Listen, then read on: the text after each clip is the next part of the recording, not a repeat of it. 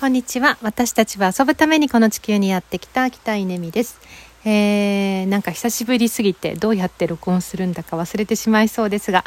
えー、1ヶ月半ぶりぐらいに、えー、録音してみたいと思います、えー、今はですね岩村でワーケーション中です、えー、ワーケーション、えー、ワークプラスバケーション。えー、まあ、働きながらあの休むみたいなですね、えー、そんな日々を送っております、えー、明日からここの屋根の工事が始まるっていうこともあって、え滞在をしてるんですけどちなみに今はですねよもぎに蒸されながら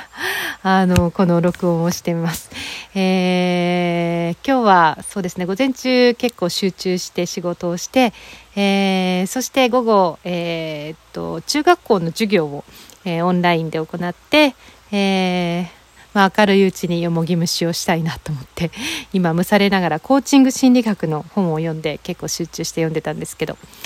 うーんそうですね。何してたんですかね？1ヶ月半。むちゃくちゃいろんなことしてたんだと思います。ハワイに行ったり、えー、熱海に行ったり。うーん広島に行ったり。あーどこ行ったかな？なんかもうあっちこっち飛び回って。あと今年幼稚園の ICT 支援っていうのが始まったり。まあなんだか結構忙しい1ヶ月半だったので、えー、まあ、録音サボってたなと思います。まあ、今から思い出して話すというよりも、まあ、それはそれであの今のことをどんどん話していきたいなと思うんですけど。うーん。えー、っとねなんか岩村に来ると本当にあの野草と近くてえー、今よもぎに蒸されているっていう、まあ、よもぎもそうですけど今日お昼はねわらびをあのそうめんで食べました。ん？そうめんの、えー、付け合わせにわわらびを、あのー、食べたんですけどものすごく美味しかったですね。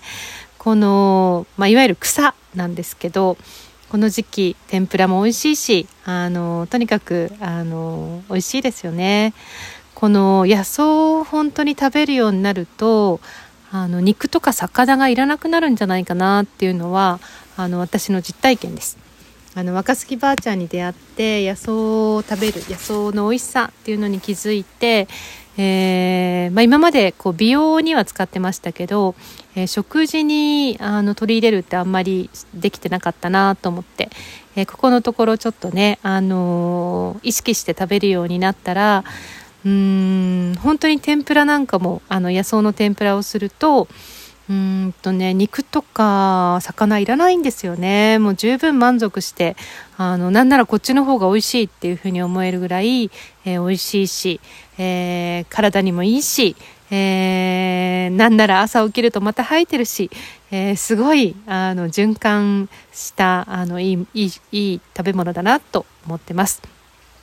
まあ、そんなこんなでですね、岩村のワーケーション楽しんでますので、えー、今週来週結構いますから、えー、もしお近くの方で、あのー、遊びに行きたいよっていう方がいらっしゃったら遊びに来てください。えお待ちしてます。